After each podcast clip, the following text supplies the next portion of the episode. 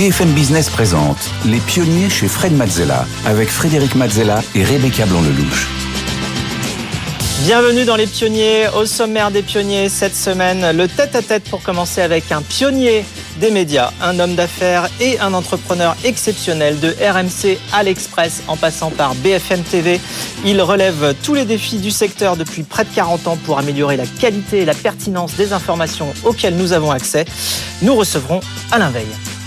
En deuxième partie, c'est le pitch avec deux entrepreneurs cette semaine. Cyril Nourri, fondateur et CEO d'Informatruck, et Grégoire Cambon, cofondateur d'Alphonse. Et tout de suite, place au tête-à-tête avec Alain Veil. Les pionniers chez Fred Mazzella. Le tête-à-tête. Bienvenue dans le tête-à-tête. Aujourd'hui, je reçois Alain Veil.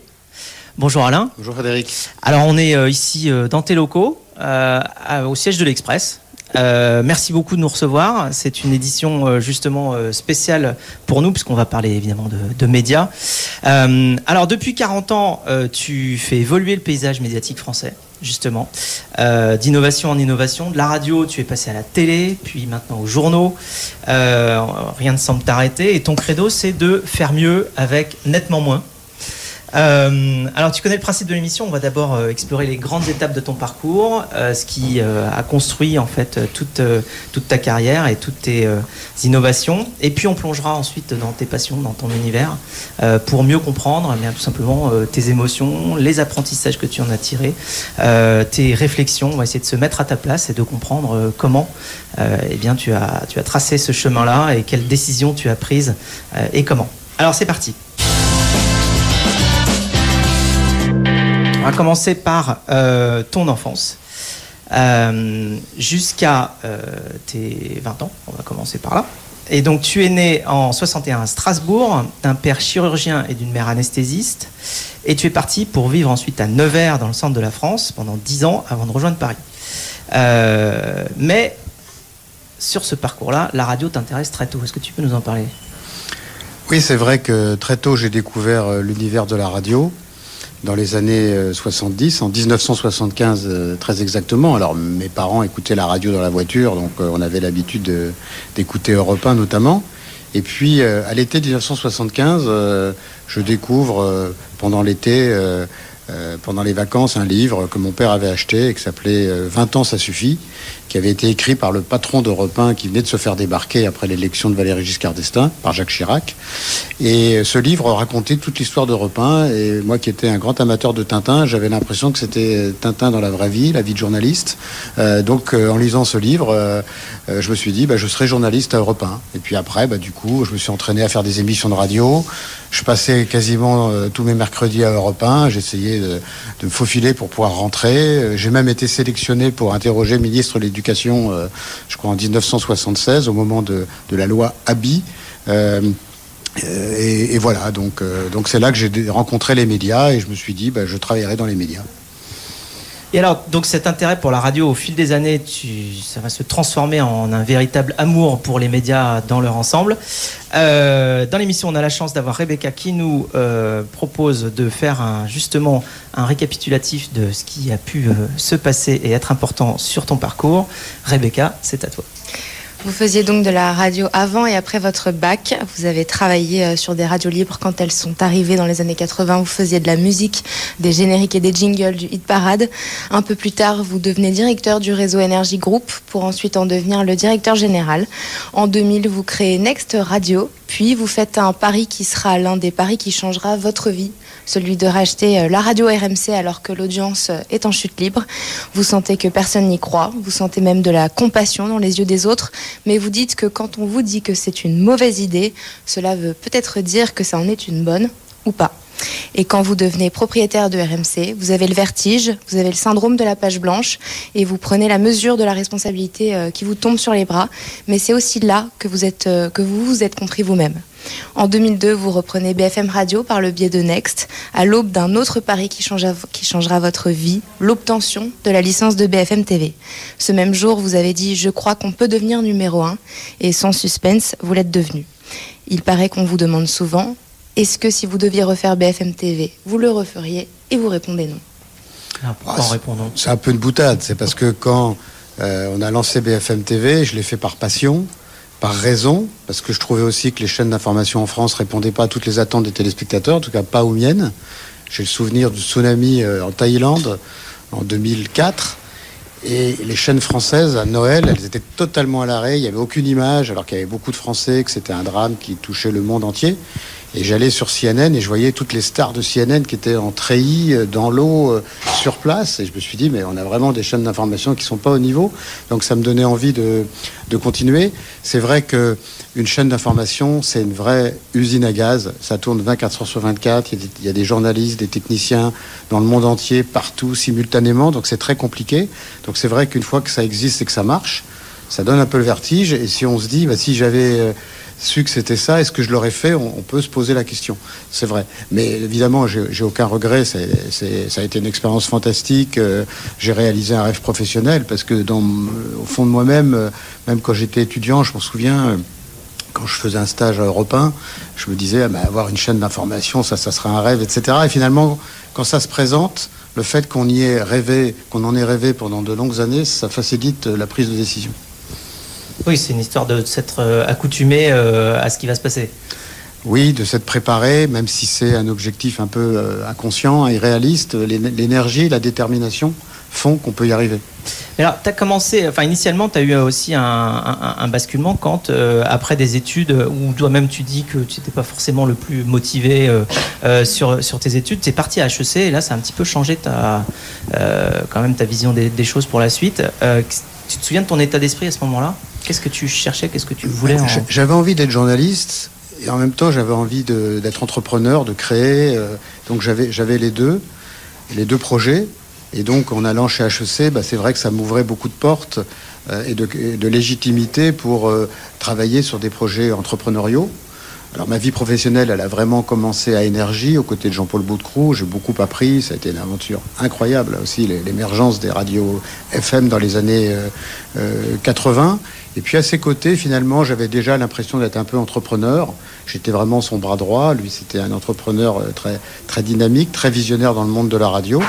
Et puis, euh, effectivement, euh, j'ai quitté Énergie pour racheter RMC. Personne n'en voulait.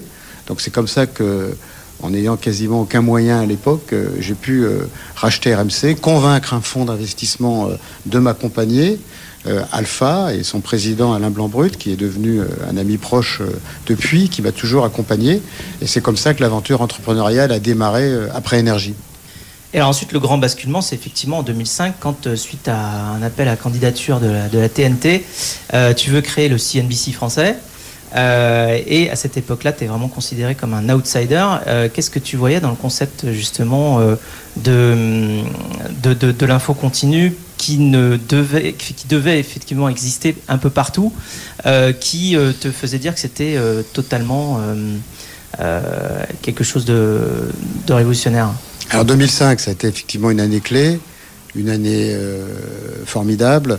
Au départ, on voulait être candidat pour une chaîne d'information économique et financière, comme la radio BFM Business et la télévision, qui existe finalement BFM Business aujourd'hui. Euh, RMC gagnait de l'argent, enfin. BFM Radio, on l'avait redressé et on s'était dit qu'est-ce qu'on va faire pour continuer à se développer? L'appel à candidature tombe au bon moment. On se dit on est candidat et on va faire BFM Business Télévision. On dépose notre dossier. C'était le plus beau parce qu'on avait vraiment envie. Donc euh, sur le fond, on était très précis, très complet. Sur la forme, dans la salle au CSA où il y avait tous les dossiers de candidature, le nôtre, il brillait.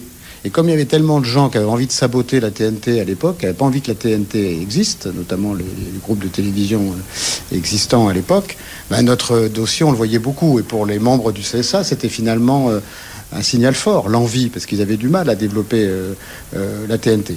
On dépose notre dossier, on le défend. Personne ne croyait qu'on serait retenu, ni le CSA, ni nos concurrents, avec un peu de compassion. De. Il me disait, oh Alain, pas cette fois-ci. Un jour, peut-être, tu auras une chaîne de télé, mais pas cette fois-ci. Et puis finalement, nous, on avait une analyse très précise, juridique, des conditions d'attribution des chaînes. Et on était convaincus, moi j'étais convaincu, mais avec une analyse sérieuse, c'était pas euh, de l'enthousiasme euh, excessif, qu'on serait retenu. Et finalement, le CSA n'arrivant pas à se mettre d'accord pour donner une chaîne de plus à TF1 ou à M6, ils se disent, bah, c'est quoi le second choix? Et en une demi-heure, ils font l'analyse que nous, on avait faite dès qu'on avait déposé le dossier de candidature, et ils nous ont choisi un nouvel entrant, et c'était une des conditions principales de l'appel à candidature, développer le pluralisme de l'information. Bah, l'information, une chaîne d'information, elle développe le pluralisme. L'expérience du candidat, on avait redressé RMC, on avait redressé BFM Radio, le CSA nous connaissait bien. Donc j'étais sûr qu'on serait retenu. Et finalement, quand le CSA n'a pas pu donner une chaîne de plus à TF1 ou à M6, ils nous ont retenus pour une chaîne économique et financière. Puis finalement, je suis allé voir le CSA, je leur ai dit, mais il y en a déjà deux, il y en aura une sur... quand il n'y a qu'une chaîne d'information sur la TNT, on a peut-être plutôt intérêt, dans l'intérêt du pluralisme, à faire une chaîne plutôt généraliste. Et comme la loi le prévoyait, on a modifié, avant de la signer, notre convention pour faire une chaîne généraliste et non pas une chaîne euh, économique. Bon, alors ça en a suivi euh, des dix ans d'incroyable euh, croissance et, de démonstration en fait que le modèle était attendu justement et qu'il y avait une vraie volonté de la part des, euh, de tous les téléspectateurs d'avoir ce genre d'informations. Et dix ans plus tard, tu entames euh, justement la session de BFM euh, à Altis. c'est toujours un moment extrêmement complexe pour un entrepreneur, évidemment, de, vendre une société. Est-ce que tu te souviens, évidemment, tu t'en souviens, mais est-ce que tu peux nous décrire cette session et ce que tu as ressenti toi, ce que tu pensais qu'il fallait faire, ce que peut-être tu aurais fait différemment avec un peu plus de recul? Moi, je n'avais pas très envie de, de céder l'entreprise. Quand on est entrepreneur, on est attaché ses collaborateurs, à ses entreprises, euh, à sa vie d'entrepreneur. Mais je sentais que les nuages euh, euh, arrivaient au-dessus de, nos têtes, de, par notre taille qui était évidemment limitée, le poids de la distribution, donc le lien avec les opérateurs télécoms, la numérotation des chaînes. Moi, j'avais peur qu'un jour on change de, numéro, l'effet de taille sur le marché publicitaire, la multiplication des chaînes d'infos, puisque le gouvernement avait vraiment la volonté euh, de faire passer euh, LCI euh, en gratuit, puis la création de France Info TV, je me suis dit ça va pas le faire. donc on a peut-être intérêt à rejoindre un actionnaire plus gros qui a une proximité avec le monde des médias, donc un opérateur télécom, c'est ce qu'on a fait avec Altis et du point de vue de l'entreprise, euh, j'ai aucun regret. Je pense que c'était hein. une bonne décision pour assurer la poursuite de la croissance euh, du groupe euh, et, les synergies qui se sont développées avec le groupe Télécom. Alors, le projet futur, effectivement, bon, d'une part, ça continue, mais d'autre part, ça continue également pour toi sur, la, sur la suite. Alors, finalement, par la suite, tu es, es allé carrément vers les télécoms qui était pour le coup euh, pas forcément ce que tu avais fait directement avant, euh, puisque tu es parti euh, en devenant PDG de SFR. Qu'est-ce que tu gardes comme souvenir de cet épisode-là? Est-ce que tu pensais que c'était un intérêt mais que tu reviendrais vers les médias? Ou est-ce que tu te dis, bah oui, je vais continuer dans les télécoms, c'est probablement mon futur? Quand on vend son entreprise à un groupe, il y a deux options. Soit on prend de la distance et on souhaite s'éloigner, soit on joue le jeu du nouveau partenaire. Et moi, je suis quelqu'un d'optimiste, de positif, donc je m'étais dit, je vais jouer le jeu avec Patrick Drahi. Patrick Drahi m'avait dit, tu t'occuperas de tous les médias euh, dans le groupe, ce qui, ce qui s'est passé.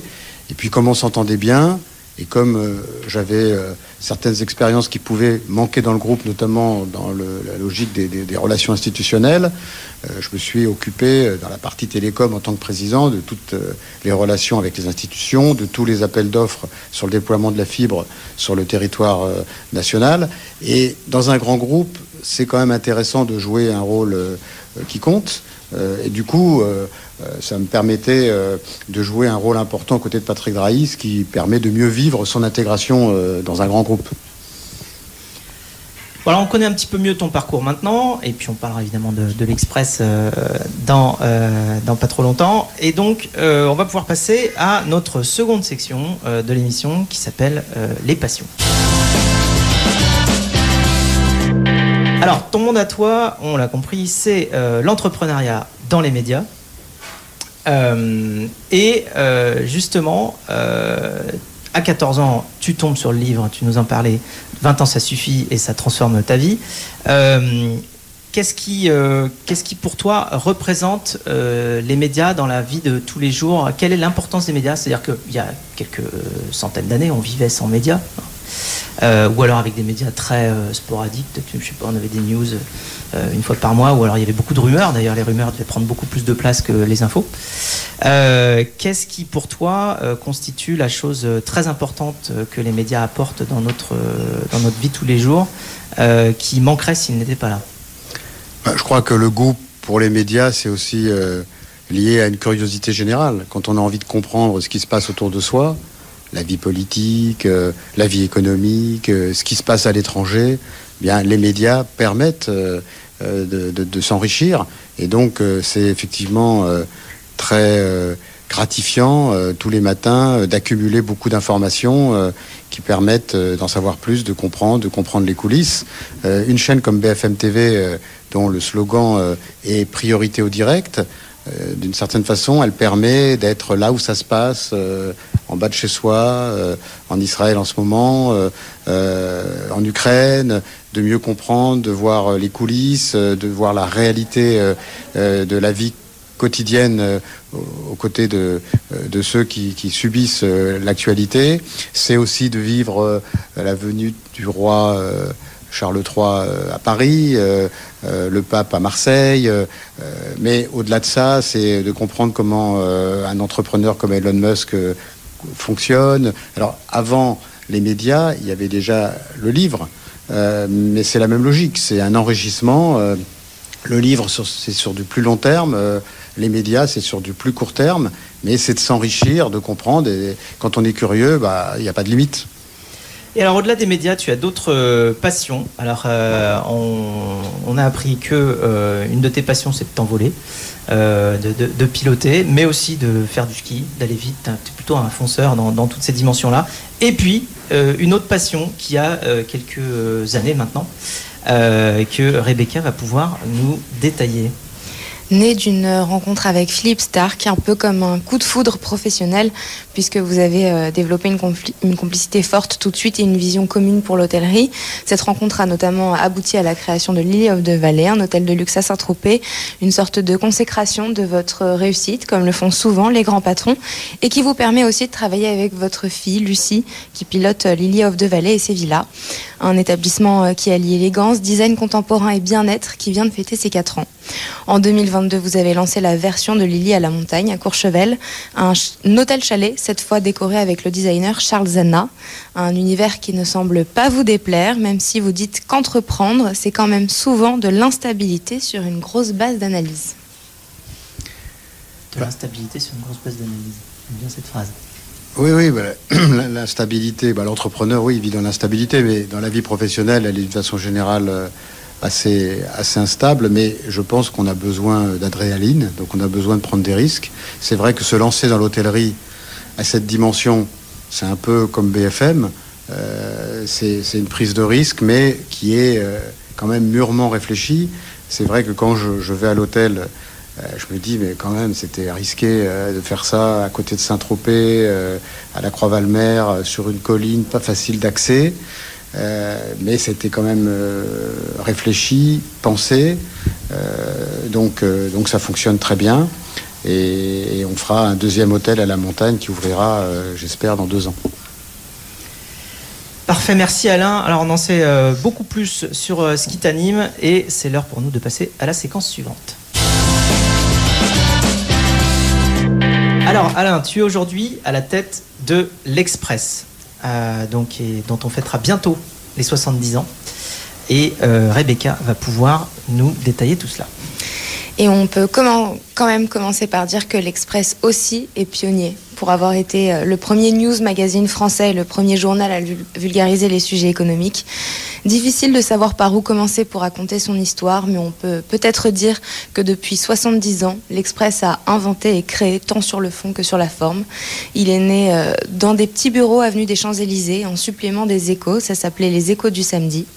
Pour le premier numéro en 53, il y avait des sortes de bandes dessinées qui sont euh, peut-être les ancêtres de nos infographies d'aujourd'hui. Il a aussi été euh, l'un des premiers dans la mesure des attentes des Français et des, des sondages d'opinion. L'Express est aussi pionnier pour avoir dénoncé la torture pendant la guerre d'Algérie et pour s'être opposé à la censure en témoignant son engagement à la liberté de la presse et la publication d'informations sensibles. L'Express est pionnier pour son prestige international et pour avoir occupé depuis 70 ans une place cruciale dans le paysage médiatique français. Les plus grands journalistes y ont travaillé, de ses fondateurs, Jean-Jacques Servan-Schreiber et Françoise Giroud, jusqu'à Guillaume Dubois, passant par euh, Christine O'Krent. Aujourd'hui, L'Express fête ses 70 ans avec vous, Alain Veil, dans un contexte d'actualité mondiale bouleversante, comme vous avez pu le vivre maintes et maintes fois dans votre carrière de façon brûlante. Mais cette fois, tout un programme pour cet anniversaire charnière qui commencera par un déjeuner à l'Elysée avec le président, puis un colloque exceptionnel qui s'intitule À l'image de l'Express, c'était bien hier et ce sera mieux demain. Alors le déjeuner à l'Elysée, j'étais pas encore au courant, mais, mais, mais je pense pas qu'il ait lieu. Le, président, je crois qu'il va déjeuner avec la première ministre estonienne qui sera au colloque euh, euh, l'après-midi. Alors l'Express, c'est une nouvelle aventure. C'est pas la plus facile parce que le monde de la presse est totalement bouleversé par la transformation digitale. Mais à ce stade de ma vie professionnelle, je me suis dit que c'était un beau projet que d'assurer la pérennité de cette marque, de ce journal qui était en grande difficulté. Depuis trois ans, on a fait un travail immense grâce aux équipes d'Éric Scholl, le directeur de, la rédaction, et, et, Diane Lemoine, qui est la directrice générale déléguée de, de l'entreprise. Le journal va beaucoup mieux, on est passé dans le vert, on a retrouvé cette année le chemin de la croissance, et moi je m'étais dit, pour fêter les 70 ans, il faut qu'on soit en forme et qu'on soit crédible pour parler des 70 prochaines années. Donc c'est aujourd'hui euh, le cas. Le journal est en pleine transformation. Est-ce que c'est encore un hebdomadaire? Je ne sais pas, parce que sur le digital, c'est de l'information en continu. Le public le, plus jeune qui s'abonne au digital, je ne sais même pas s'il si, si sait que le journal a été un hebdomadaire. Lui, il a des analyses qui tombent tous les jours en continu de l'actualité mondiale, puisque notre spécialité, c'est l'analyse profonde, de très grande qualité. On a des très bons journalistes. Pour que les gens soient prêts à payer, ben, il faut qu'ils aient une information exhaustive, complète, de spécialistes, d'experts, qui leur apportent beaucoup. On est l'hebdomadaire le plus cher aussi, c'est le pari que nous avons fait, et donc on doit amener l'information euh, précise de, de, très grande euh, qualité. Donc c'est un, un, challenge difficile. Je crois qu'on est en train de, de le réussir. C'est un journal qui se diversifie. On investit dans le marché des salons virtuels pour avoir une activité de service autour du journal qui sera un peu la marque haute couture euh, demain. Les salons virtuels, eh bien, ça sera le salon de l'éducation, le salon de la gestion patrimoniale, le salon euh, du tourisme, etc. Avec la marque L'Express, des activités autour de la marque principale. Et avec ce projet global, ben, je suis confiant. Merci Alain. Alors c'est l'heure de passer au quiz. On a un petit quiz pour toi.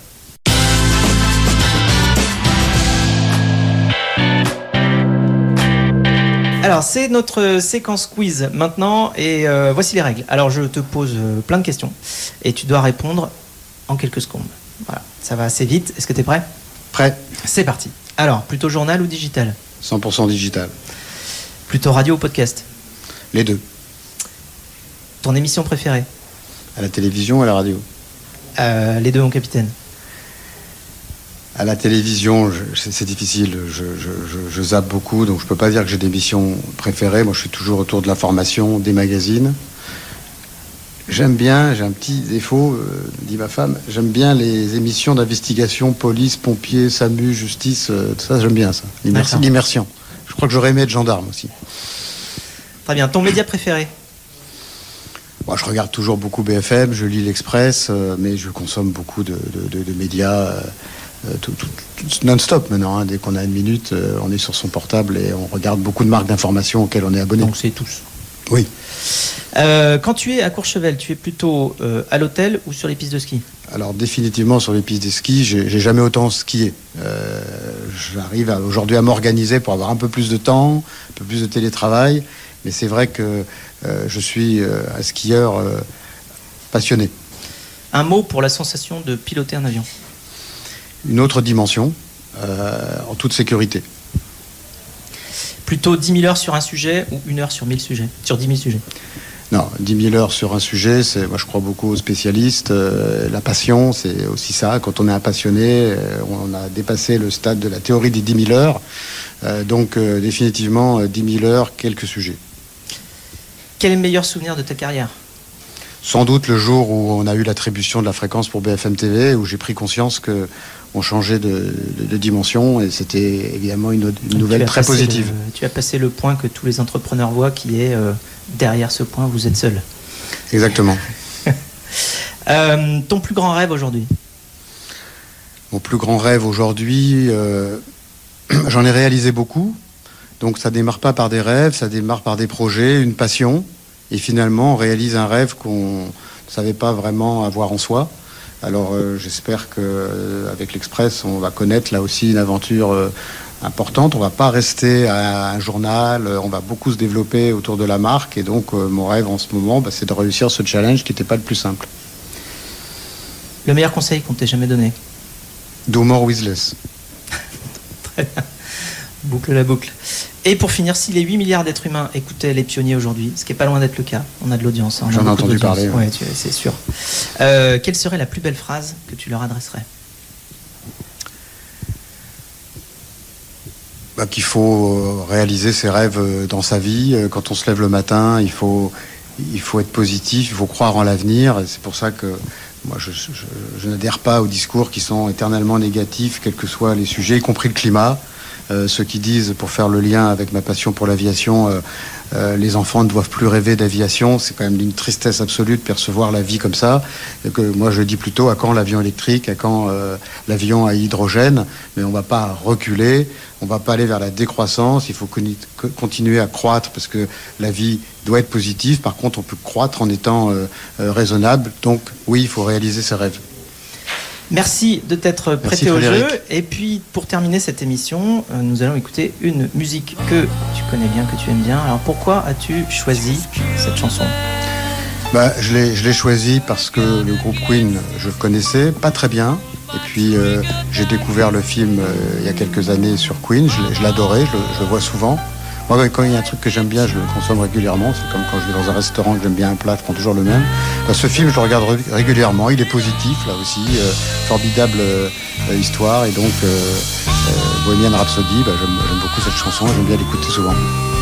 Voilà, on termine en musique. Merci Alain, merci. Merci Frédéric. Tout de nous avoir partagé ton expérience, tes émotions et tes apprentissages. Merci. Merci.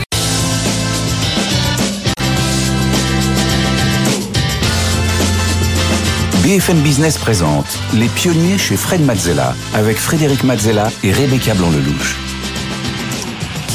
Les pionniers, on continue avec le pitch. Aujourd'hui en plateau avec Rebecca, nous accueillons Eric Salomon, fondateur de Time to Pitch. Bonjour Eric. Bonjour.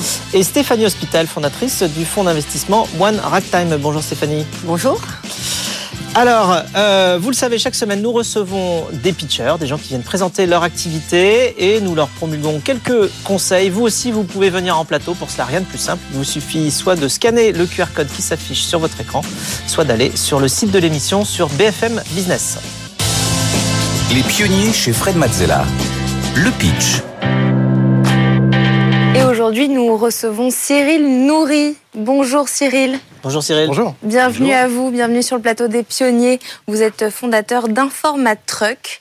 Alors je rappelle les règles. Vous avez 1 minute 30 pour pitcher devant Fred, Eric et Stéphanie qui seront chacun attentifs euh, à des, points différents. Frédéric sera attentif au produit, Stéphanie au marché et Eric au pitch.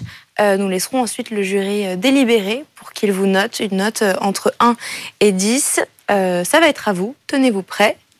On va lancer le chrono. Top chrono, c'est parti pour le pitch. Parfait, bonjour à tous, je suis Cyril Nourri, le fondateur de l'Informatruck, et je viens de Breuil-le-Sec, tout au fond de l'Oise. N'en cherchez pas, vous connaissez pas, c'est 1400 habitants, et c'est exactement là que se situe mon domaine. À savoir que nous nous rendons avec nos camions ateliers informatiques et électroniques dans les communes qui n'ont pas de couverture. C'est-à-dire qu'on ne peut pas aller réparer des appareils dans ces zones-là. On est obligé de faire 30, 40, 50 minutes de route quand on habite en ruralité. Et ça, ça concerne 21 millions de Français. Nous, on se rend dans ces points-là avec nos camions ateliers qui sont très particuliers. Déjà, on peut tout réparer sur place sans aucun ajout extérieur. On a des panneaux solaires, des batteries, des antennes 4G, des antennes satellitaires et plus de 1000 pièces détachées pour tout ce qui est ordinateur, téléphone, tablette et console de jeu. Mieux que ça, on est ce qu'on appelle une start-up à multiples impacts. Pourquoi? Déjà, on lutte contre la fracture numérique de par notre activité. On a un effet environnemental évident par la, prolongation de la durée de vie des appareils. Pour moins de 100 euros pour la réparation en moyenne, qui est notre ticket moyen, vous allez pouvoir prolonger de 1 à 3 ans la durée de vie de votre appareil. Également, nous sommes 100% composés de personnes en situation de handicap recrutées directement sur leurs territoires ruraux pour qui nous allons faire tout un cursus de formation accompagné et pour qui nous fabriquons le camion sur mesure. Et d'ailleurs, c'est pour cela que nous sommes la seule TPE à avoir remporté le trophée de l'entreprise inclusive de l'année après Orange, Nestlé et quelques autres grands noms. Merci à vous. Merci Cyril pour ce pitch. Est-ce que notre jury a des points à éclaircir? Ah, Moi j'ai une question sur le produit. Alors je, on capte pas, mais euh, donc ça veut dire que euh, parce qu'il y a deux problèmes en un on capte pas. Bon, bah, d'accord, on, je sais pas, on n'a pas internet, on n'a pas le téléphone. Mais il y a aussi le fait qu'il n'y a pas de magasin de réparation tout court dans cet endroit-là, qu'il y ait ou pas du réseau à cet endroit-là, il n'y a juste pas de magasin pour réparer. Donc, euh, quelle est l'importance de la connexion dans la réparation que vous faites? Parce que euh, j'imagine que les gens chez qui vous allez, qui peut-être font réparer leur ordinateur qui lui-même est connecté, ont quand même du réseau là où ils sont. Enfin, donc, euh, Tout à fait. On répare pas leur réseau. Non. Mais donc, quand vous arrivez sur place, il y a quand même du réseau. Bien sûr. Il y a le réseau du client. Mais euh, donc voilà, donc euh, quel est quel est le plus grand moteur de votre activité? Est-ce que c'est la ruralité, donc c'est la distance par rapport à un magasin de réparation, ou c'est cette histoire de manque de réseau? C'est pas du tout l'histoire de manque de réseau. Pour le coup, je pense que je me suis mal exprimé sur un instant, ce qui vous a fait comprendre ça. On est des réparateurs et des gens qui font de l'assistance. On se déplace pas forcément que à domicile. En réalité, on est surtout présent devant les supermarchés de ruralité, là où il y a du flux pour que les gens puissent directement, pendant qu'ils font leurs courses, faire réparer leurs appareils chez nous. Ça nous évite d'aller à domicile, vous ce qui est plus coûteux. vous réparez plutôt de l'électronique ou des trucs aussi mécaniques, euh, tout, n'importe quoi. Ça peut être un sèche-cheveux, ça peut être euh, non? Tout ce qui est ordinateur, téléphone, tablette, console de jeu.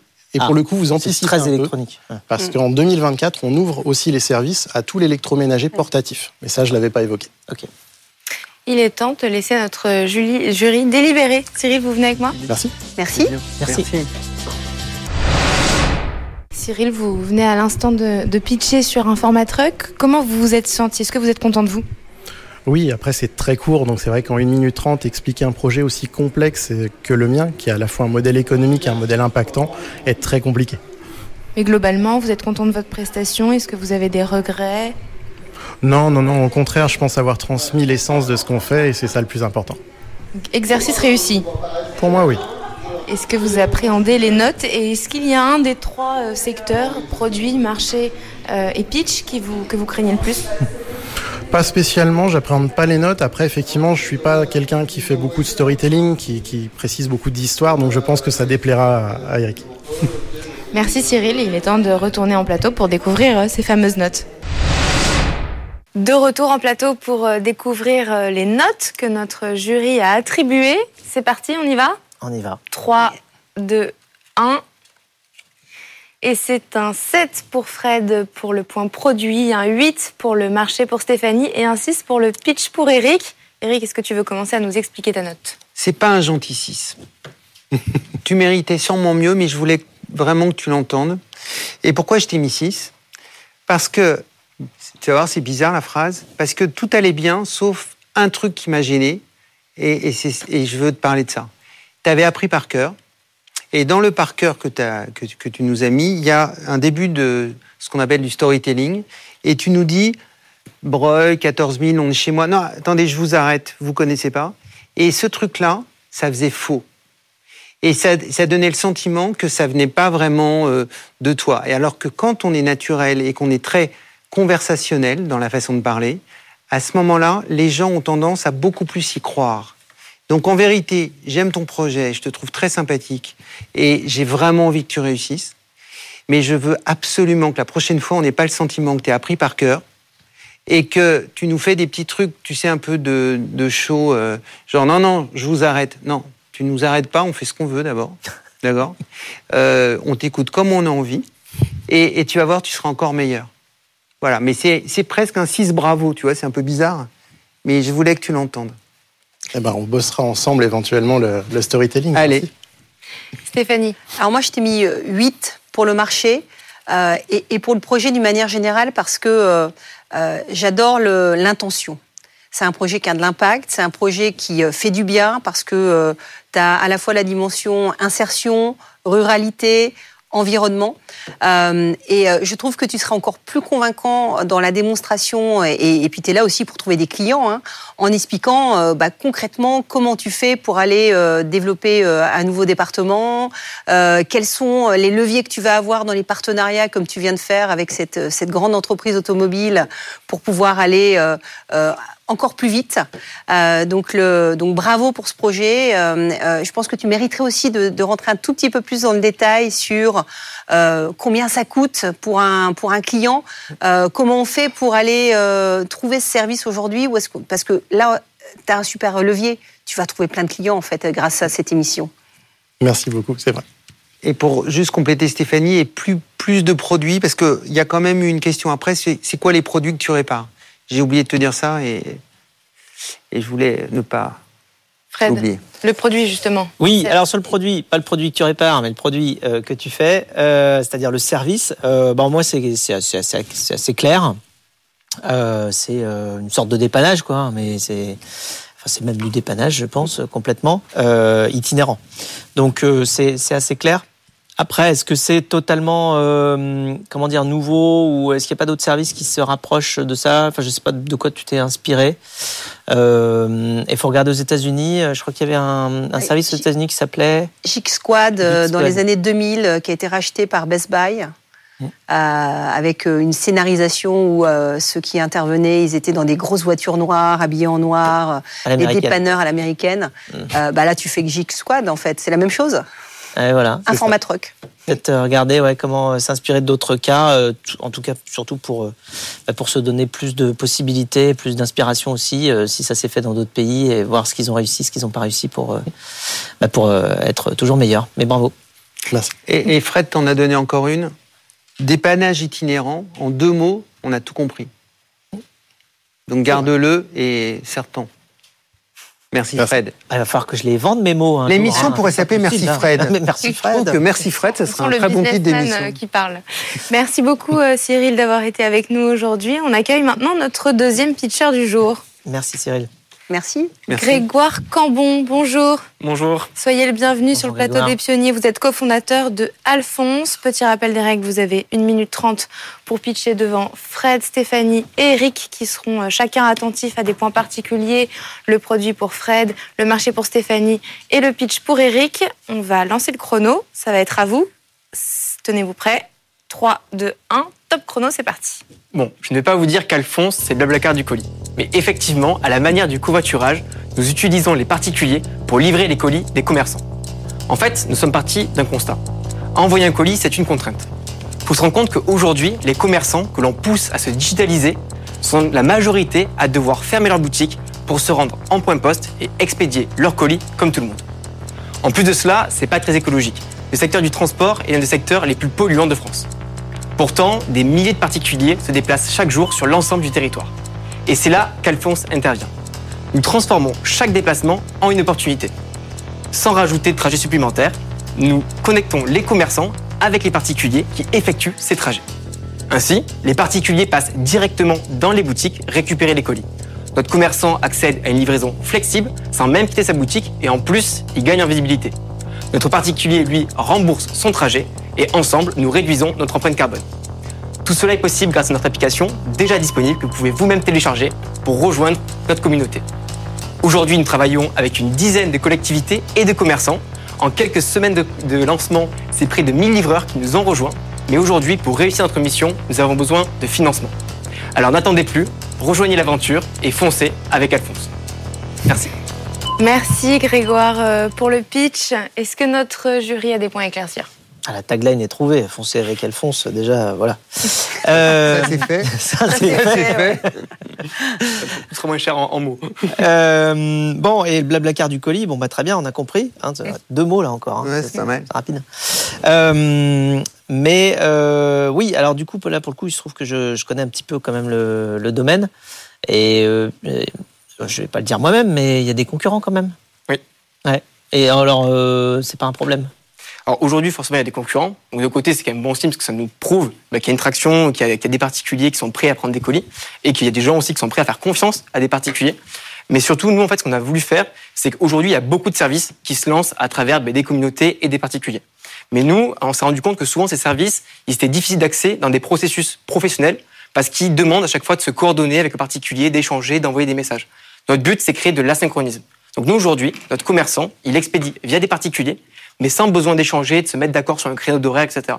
Donc c'est un service particulier qui existe déjà aujourd'hui, c'est vrai, mais avec un asynchronisme qu'on a. C'est ça, parce qu'il y a Cocoli, il y a Hop Hop Hop euh, et des trucs comme ça. Exactement. Euh, mais ouais, enfin, je, et ils existent déjà et ils marchent bien. Enfin, c'est pas c'est pas super simple d'aller sur un marché comme ça. Euh, je, je vois pas le, je vois pas comment ça va vraiment faire totalement la différence. C'est-à-dire, je vois pas comment quelque part Alphonse serait pas un, un- une, une fonctionnalité euh, d'un Cocoli ou d'un Hop Hop.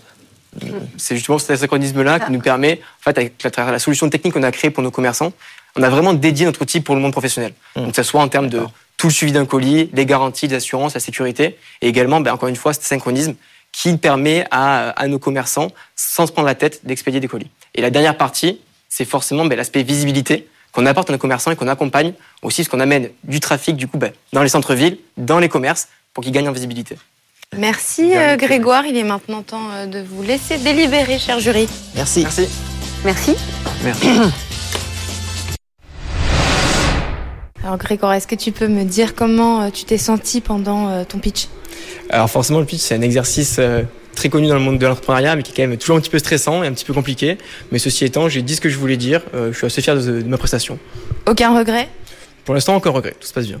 Les questions euh, qui ont suivi t'ont pas euh, perturbé? Bah, alors, c'est des questions forcément sur notre marché. On est dans un marché compliqué, on le sait. Donc, on s'attendait à ce genre de remarques. On est habitué à en prendre. Mais euh, plus on a de retour, mieux c'est pour nous, pour nous améliorer et progresser. Et comment est-ce que tu appréhendes les notes? Alors, j'apprends surtout ben, les retours. Moi, le plus important, c'est de savoir qu'est-ce qu'ils vont me dire, parce qu'on est quand même des experts. Donc, voir comment je peux m'améliorer pour euh, ben, améliorer mon pitch et Alphonse. Bon bah c'est parti pour aller euh, découvrir les retours de, nos- de notre jury.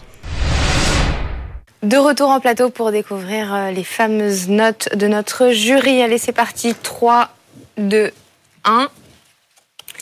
Et c'est un 6 pour Fred pour le produit, un 5 pour Stéphanie pour le marché et un 7 pour le pitch pour Eric. Eric, je te laisse commencer. Alors, 7, c'est gentil parce que j'ai trouvé qu'il y avait beaucoup de qualités. Après, il faut qu'on parle des défauts. Les qualités, tu es très présent. Euh, tu as, une bonne énergie. On sent que tu en veux. Euh, et ça, c'est très important pour euh, donner la dynamique du pitch. Ça, c'est un premier truc. Maintenant, ce que j'aimerais bien qu'on corrige un peu, euh, la première des choses, c'est ce flow. Tu as un flow quand tu parles qui est tout le temps le même. Ça fait nan, comme, comme ça. Et en fait, il n'y a pas d'accident. Et c'est comme de la musique, un pitch. Si c'est tout le temps le même flow, ben, on n'arrive pas, le cerveau n'arrive pas à voir ce qui est différent avec ce qui vient d'être dit. Donc, tu vas te réécouter dans l'émission et tu vas dire, mais oui, bien sûr. Et tu vas t'entraîner à avoir des façons différentes de dire les choses. Deuxième petit détail, quand on démarre et qu'on dit je ne vais pas vous dire, et qu'on le dit, ça crée une distorsion cognitive. Alors si tu veux faire un clin d'œil à Fred et bien grand bien te fasse, dis je pourrais vous dire et tu lui fais un gros clin d'œil et tu le dis. Et on sent mieux le petit truc ironique sympa. Après, moi j'ai beaucoup aimé comment tu racontes. Tu, enfin, en tout cas le fond, je trouve que c'était euh, c'était clair. La seule chose qui me gêne et qui me manque dans le fond vraiment, c'est ta différence avec les autres. Et du coup, je trouve que c'est c'est autour de cette différence que tu devrais construire ce pitch. Et ça, clairement, où tu n'as pas de différence, à part moins cher, qui n'est pas une bonne différence euh, de mon point de vue, ou il faut que tu trouves une différence qui va pouvoir euh, régénérer ton pitch de façon euh, extrêmement constructive.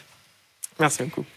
Stéphanie, toi qui t'occupes du point marché, est-ce que tu peux nous expliquer ton 5 sur 10 Alors, je t'ai mis 5 et par rapport au marché parce que euh, j'ai euh, la perception que le marché est déjà très encombré et que tu euh, t'attaques à un problème qui a déjà de nombreuses réponses. Donc j'avais envie de te demander quand tu pitchais pourquoi tu as décidé de t'intéresser à ce sujet? Et qu'est-ce qui t'a motivé pour euh, se dire qu'il y avait encore une place à prendre?